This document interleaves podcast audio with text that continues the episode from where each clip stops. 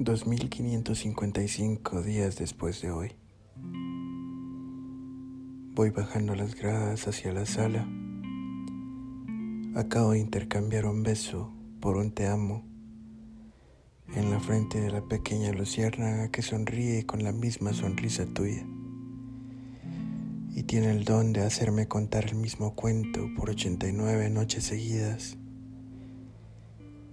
También acabo de darme cuenta que cuando me mira con esos mismos ojos tuyos, me derrumba todos los muros. Ahí no existe el no. Y solo caigo rendido ante su manera tan tuya de pedirme la luna. Llego por fin al sillón y ahí estás tú, con la tele encendida y los ojos cerrados beso tu frente y no pido a cambio nada. Y tú recuestas tu cabeza sobre mi pecho, que todavía palpita inseguro cuando estás cerca,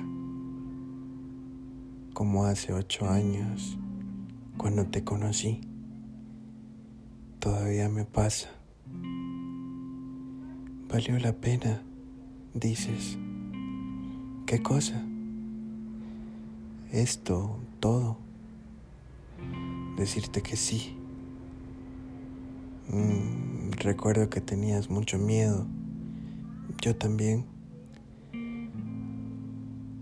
Pues todavía tiemblo a veces, pero entonces me besas en la frente, aquí pegada a tu pecho.